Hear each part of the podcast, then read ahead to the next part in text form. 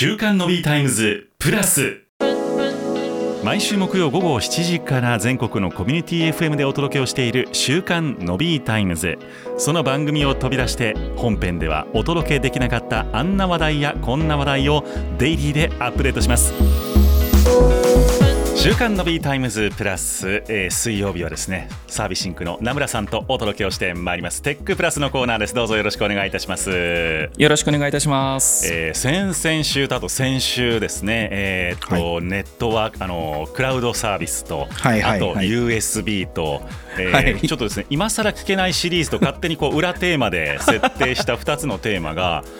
予想外にはい、反響というかそういうことだったのかみたいなコメントをいただいておりましてですね、あそれは良かったですね。そうなんです。あのこの「週刊ノビータイムズ」のアシスタントの宮田さんがですね人事を担当してるんですね、うんうん、なので全然そういうの知らずにみたいな、うんうん、あのことでキャリアを積んできたので逆に意外とそういう人たちにこの名村さんの今更聞けないシリーズは 需要が大きいんじゃないかなと思いまして。なるほど、はい、でまあ、この名村さん今あのウェブ制作とかあとデータとか社内システムとかいろんなあの IT 関係の、はい、えー、システムをですね、はい、作っていらっしゃる、まあ、不動産を主にということだと思うんですけどもそういう事業を営んでいらっしゃるということで、あのインターネットっていうことまあ、インターネットがなかったら多分名村さんの事業もないっていうそういう、そうですね、そういうあのお立場だと思うんですが、はい、あえてもう本当にそもそもシリーズを遡りまくってですね、はいはいはい、インターネットってそもそもどんな仕組みなのかっていうことを あえてちょっとここでやってみたいなと思ってるんですね。なるほど。はい、でそもそもクラウドサービスなんかは特になんですけれども例えばあの、えー、サーバーですよね。そのデータを格納しているサーバーが、実は場所は非公開なんですみたいな話もあったじゃないですか、はい、はい、そもそもじゃあ場所も分かんないところにどうやってデータを我々は送ってるんだろうかとか そこからどうやってわけあの知らないところから自分のスマホにどうやってデータが来るんだろうかとか、はい、そのデータが通る道の仕組み交通整理のされ方みたいなのって皆さん分かってない人多いんじゃないかなと思ってですね、はい、でこれはあの本当に詳しい話をしだすと分厚い本が何冊も書けるようなお話だと思いますし、あの全部理解するのは、まあ、到底この時間では無理なのであくまでも初心者向けに噛み砕いて、はい、えー、技術的に言うと正確じゃない言葉も含まれるかもしれませんが、はい、あえて噛み砕いてですね、はい、えー、名村さんに今日ちょっと教えていただきたいなと思っています。わかりました。でそのデータがどうやってインターネットを伝ってくるのか、はい、というでインターネットってのはそもそもどこからどこまでなのかですよね。あのー、あなるほど。要はその家の今パソコンにつながってる、まあ、無線が今多いんですかね。無線もこれはインターネットの一部なのか、これは家の中のものなのかみたいなそういうところもちょっと含めてまた教えていただけますでしょうか。えとそうですね。まずインターネットって呼ばれるもので言うと,、はい、えーと、LAN ってあの、まあね、ケーブルバスって挿して今つながってたりしますけども、はい、あのただあの一方で会社の中に、えーと、ネットつながってて会社の中でしかあのサーバーが見えないとかなんかファイルが共有できないとかっていう環境もありますし、はい、いわゆるその通信で 4G だとか 5G だとかっていう話で、うん、こう世界中とつながってますみたいなのがあると思うんですけどもいわゆる世界中とつながってるってところ方がいわゆるインターネットの方ですね。はい、で、えーと、社内の中であるのは、えーと、LAN というんですけどもいわゆるローカルエリアネットワークと呼ばれるものなので外とはつながっていないのでなるほど。いわゆるインターネットの仕組みみたいなものですね。さっきデータをどうやってやり取りしてるのっていう話ですけどもそのデータのやり取りの仕組みは同じなんですけども、はい、外とつながってるか、まあ、世界中ですね。外の人からも全部つながってるかあるエリアの中、まあ、オフィスであるとか会社の中とかそういったところで、えー、一つ区切りは出てきますね。なるほど。じゃあ仕組みは一緒だけどもそのミニインターネットみたいなのがその会社の中とかには、ね、あの、はい、構成されていてでそことまた外の大きな世界中とつながってるインターネットはまた、えーと、よその回線としてつながってるっていうイメージですね。そういうことになりますね。なるほどなるほど。でまああの先ほどあのデータどうやってやり取りしてるのっていうのですけども、もうこれはもうだいぶ昔ですね、もう何十年も昔に、こうデータをどうやってやり取りするのっていう仕組みが作られてます。これをですね、まあ通信のプロトコルという言い方をしてるんですね。プロトコル。はい、これがまあいくつかあったりします。例えばなんとなくまあその先ちょっと先に言うといわゆるホームページを見るためにっていうので言うと HTTP っていうものとか HTTPS っていうものですけどもこれはあのいわゆるドメインっていうものの前についてたりしますよね。なんかアドレスの打ち込むときに打ちますよね。はいあれが実はあのインターネットのホームページとかをやり取りするためのプロトコルの名前をそのままあそこにアドレスに使ってるんですね。HTTP 以外にもじゃああるんですね、あそこに入るものが。はいなるほど、えーと、ブラウザと呼ばれるものでいうとあ、まあ、最近ブラウザでも使えるんですけども、えーと、ブラウザとややり取りするのに一番適しているというのが HTTP と HTTPS というようなプロトコルになるんですね。ブラウザというのはあの Chrome とかあのアップルだとエッジであるとかエッジとかサファリであるとか。サファリですね。そうです、それがブラウザです、はい。はい、でそれ以外で、まあ、インターネットという形で比較的あと有名になってくるのは FTP と呼ばれるようなものですね。FTP はい、これがあの、まあ、僕ら特にホームページを作る人間にとってはすごく馴染みがあるんですけどもいわゆるファイルをやり取りをする、えー、例えば、えーと、ホームページだと絵であったりとか、まあ、見た目をどうこうしようっていうのがあると思うんですけども、はい、例えば大容量なんか1ギガぐらいのなんかデータをやり取りしようとか、うん、そういった場合には実は FTP と呼ばれるプロトコル。これはちょっとまた仕組みが違うんですけどもこちらの方が適しているというのが実はまだ存在しています。あなるほど FTP というのはそのじゃあ大容量のファイルをガツンと送っちゃうみたいなところに適していて、はい、適します。で HTTP はそのいろんなあの写真とかあの文字とかを集めてくるのに、はい、集めて表示するみたいなのに適してる。そういうイメージです、ね、そういうことです。はい、なるほど。実際にその FTP というのはファイルトランスファープロトコルっていうものの頭文字を取って FTP なんですね。ファイルですね。はい、はい、なので、まあ、これも実はすごい古いから古くからいます。あのインターネットでも全然昔から実はあるんですよ。あそうなんですね。はい。ただあの最近ではこの FTP というのはあのセキュリティの部分がもう古くから使われているだけあって最近で言うとちょっとセキュリティ的にやばいねっていうのがあるので最近で言うとそれに S をセキュリティの S をつけた FTPS であるとか SFTP と呼ばれる方の方が安心だよねっていうふうには変化はしていますけども基本的にはファイルはこれの方がいいよねっていうのが FTP でホームページとかに使うには HTTP とか HTTPS。この S もセキュリティの S がついている。あ、セキュアの方ですけどもね、はい、文字としては。それがついているというのが大別して実は存在しています。じゃあざっくり言うとその S がついている HTTPS とか、えーはい、FTPS とか SFTP とかっていう方が、えーと、安全なはずっていうことですね。すなるほど。はい。通信の中を暗号化しているということで、えーまあ、そのセキュアセキュアで保たれている保たれているということですね。うん、なるほど。でただですねこのどっちもなんですけども何でしょうその三角形的に言うとその下の方にある土台みたいなものがそのプロトコルで言うと一番 TCP と呼ばれるものも実は存在しています。TCP これが実は、はい、この TCP というのが実は結構大事で、はい、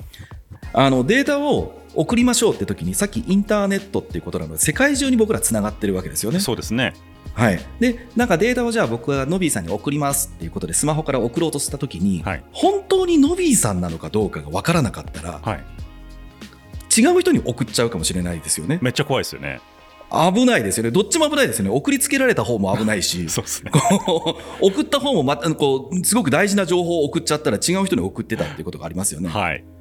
なのでもちろんこれはその人が分かるレベルだと,、えー、とアドレスがあるとかっていうのがもちろんあるんですけども、うん、その TCP というのは通信というレベルでまずあなた存在してますかっていうのを投げるんですね、はい、そうすると相手が実在していたら僕さあなたが言った通りの人だよみたいな形で返事を返してくれるんですね。はい。あじゃあ分かりました。これであなたは存在していますねって言ってもう一回通信を投げてこれでまず相手とつながるっていうこの仕組みが TCP と呼,、まあ、呼ばれるものでこれスリーハンドシェイクあスリーハンドシェイクって呼ばれ呼ばれるものなんですね。はいはい、1回2回3回ってやり取りをしてあなたと僕はこっちで正しくちゃんとつながってますね。じゃあつながった上でえー、とファイルのやり取りだったら次 FTP でやり取りをした方がいいですねとか HTTP でやり取りした方がいいですねっていう実はあのやり取りが行われてるんですけども、はい、この仕組みがあるから相手と必ずちゃんとつながってこのデータのやり取りをしましょうっていうことがインターネットのもう何千万何百万何億とかっていういろんな機材がある中で安全に実はやり取りができてるんです。なるほど。じゃあその伝言ゲームみたいにあの人によろしくあの人によろしくってやってるんじゃなくてちゃんと一番最後に到達するべき人と、はい、えー、お互い受け受けますよ送りますよっていうのが、まあ、人っていうかコンピューターですよね、はい、と、えー、送りますよっていうことが合意ができている状態が、はい、あのその TCP っていうのを通して実現されているってことですね、はい、これがあるから1対1で、えー、実はマシンとマシンというのがつながってあの安全にデータのやり取りができるという仕組みなんですね。じゃあ原理的に例えば送ったデータがその TCP でつながってさえいればどっか行っちゃうっていうことは原理的にはないはずっていうことになる、はい、なるほどなるほどその先はどちらかというと人間が、えー、何か指定をした人が本当にヒューマンエラーとして間違えてるっていうことですね、うん、まあ、よくわからないインターネットの海にどこに行ったかも分かんなくてデータがポンって流れちゃったってことは TCP を使ってる限りは基本的には起こらないということなるほど。はい。でそのでも相手のコンピューター相手先のコンピューターのまあ、場所が分かんないじゃないですかそもそもそれだと、はいはい、それどうやって見つけていくんですか？それは、えーと、IP アドレスと呼ばれるものですね。あ聞いたことあります、はい、はい、これは実はもう世界中のインターネットにつながっているマシン、まあ、大体もうあとネットワークにつながっているマシンっていうのは IP アドレスというものが全部ベースなんですね。はい、あの実はその URL っていうのがドメインとしてあると思うんですけども。あの yahoo.co.jp みたいなやつですね、はい、あれは実はマシンの中では全部 IP アドレスに変換されてるんですね。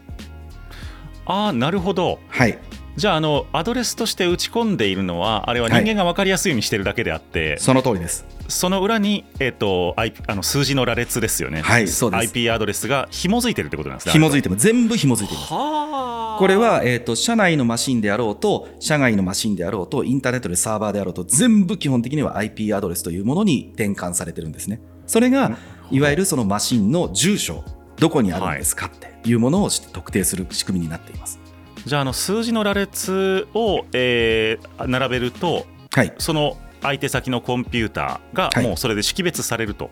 いう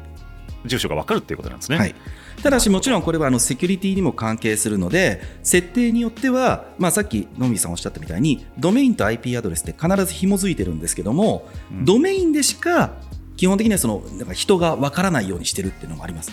例えば123の C56 の789の000みたいなものが紐づいてたときに、はい、じゃあ紐づいてるんだったらその番号を数字を覚えていれば別にブラウザのところにドメインじゃなくてもいいんでしょって言って入れて動く場合と動かない場合があります。へこれは設定で、えーと、逆引きができるようにするとかって、まあ、言葉があったりするんですけどその設定をしてるかしてなかったりっていうことなんですね。はい、というのはドメインは場合によってはどこの国にサーバーがあるかってことまでバレてしまうことがあるんですよ。はいはいはい、なのでそれをちょっとあんまり見られたくないなという場合には基本的にはドメインでしか、まあ、アクセスができないようにしていて、はあ、ドメインから IP アドレスに変換するっていうのは DNS という仕組みですね、まあ、これも話が長くなるので、はい、もしあのこのシリーズがあるのであれば、まあ、来週とかかもしれないですけど、はいはい、そこでまたお話ししますがその DNS という仕組みが変換をして変換をしてあなたここにいるサーバーですねっていうことを知らせてくれてたりします。なるほど、はいまあ、じゃあその、えー、TCP という仕組みがあって、はい、お互いのその通信を確立した上でじゃあデータを送りますっていうことをやっているというのが、はい、まずそのデータが送られる仕組みということなんですよね。はい、そうすると、えっと、どうなんでしょう。あのインターネットって別に1本ずつ線がお互いつながっているわけでこうなんていうんですか蜘蛛の巣状につながっているじゃないですか。だからそのなんですか中継するところを通っていろんなルートを通っていくっていうイメージなんですねあれ多分。そうです。あの間にあったさっき言った DNS という言葉が出ましたけども、はい、DNS を司っているサーバーっていうのが世界中にあって、はい、最後に、えー、例えば、えー、Yahoo さんだったらどこって聞いたらあなた知ってるって言ったら僕知らないから次の DNS の人を紹介するよ。その人を知ってるかもしれないねって言って中継中継中継していって、最後に行った時にあ知ってるよ。それって123の C56 の789の000ってとこにあるよって言ったらあ分かった分かったありがとう。じゃあ次に内部の仕組み的に言うとじゃあ次は直接そこに行くねっていうふうに言ってでヤフーさんのサイトが見えるようになってるってことなんですね。あなるほど。これは面白いですね。そこの中継の仕組みは意外と知らない人が多いんじゃないかなと思っていて。なのでこれがもうできるだけこう早く進むようにっていうことと逆にこれがすごく分散されているのでどこか一つが壊れても別の人に最初じゃああの人あの人知ってるかもしれないよって聞こうと思ったらああの人壊れちゃってるね。じゃあ別の人紹介するからこっちの人に聞いてっていうことが言えるので、どこか1個のサーバーが壊れてもずっとインターネットで、えー、ドメインを探せば最終的に答えが見つかるっていう仕組みがこ確立されてるんです。なるほど。いやこれ実はあのドメインとかの話はもう一回分けてやろうと思ってたんですけれども、はい。はい、全部やっぱり結びついてるんですね。結びついてますねそっかじゃあ一個一個なんか分けて説明するっていうのも 難しいかもしれないですねそういう意味では。なのでその中でじゃああなたは今回ファイルでやり取りをしたいのって言ったらさっき言った FTP とか FTPS あのホームページを見たいんだったら HTTP とか HTTPS でやり取りしましょうねっていうのを最適化していって、うん、世界中のインターネットの負荷っていうのを、まあ、できるだけ下げていこうねっていうことですね。なるほどじゃあそのどどっちが負荷が高いかっていうと HTTP の方が高かったりするんですそういうのってあるんですか、ね、えっと一つは HTTP の場合にはすごく長い、えー、と大きなデータですね。データをやり取りするってことは、はい、えー、とサーバーとサーバーをずっとだその処理が終わるまで繋いでおかなきゃいけないんですね。あ、なるほど。はい。あのダウンロードが終わるまでですね。はい。それをずっと維持しておくのが FTP のが得意なんです。なるほどなるほど、はい。はいはい、HTTP の場合にはなんかそれは何も動いてんじゃない動いてないんじゃないかっていうことで場合によっては途中でバツンで切っちゃうんですね。はい、あなるほど、はい、なので大容量のファイルとかをやり取りしたりする場合には FTP がまあそういったところの安全性が高いのとさっき言ったプロトコルっていうものが HTTP は1個しか使わないんですけども、うん、FTP は2個使うんですね、うんうん、なのでダウンロードをしながらでも例えばなんかあのそのサーバーの中に入っているフォルダの中ってどんだけの数のファイルがあるのっていうのを調べてって言ったらそれも同時にやるっていうことができるんですけども、はい、HTTP の場合にはそれやり取りしてポンポンポンポンやり取りしていくのは1個しかないのでそこの部分がちょっと苦手っていうことですね。なるほど。はいこの本当に HTTP とか FTP とかっていう単語を知らない人も結構 あのそれが見たことはあっても意味しているところを知らなかった人詳しく知らなかった方も多いんじゃないかと思いますけども今日の解説でなるほどと思っていただけたんじゃないかなと思います。はい、まあでもそのインターネットの仕組みはかなり奥が深いのにちょっといくつかシリーズとして、はい、えー、ここからお届けをしていきたいなと思っております。わかりました。今日も大変、えー、よく分かりました。あの名村さんの解説よく分かったなという方はぜひともあの SNS の方でねこれいいよ絶対聞いた方がいいよっていうふうにね宣伝していただけたら嬉しいなと思っております。はい、はい、今日もサービスインクの名村さんとお届けをしてまいりましたテックプレス。今日もありがとうございました。ありがとうございました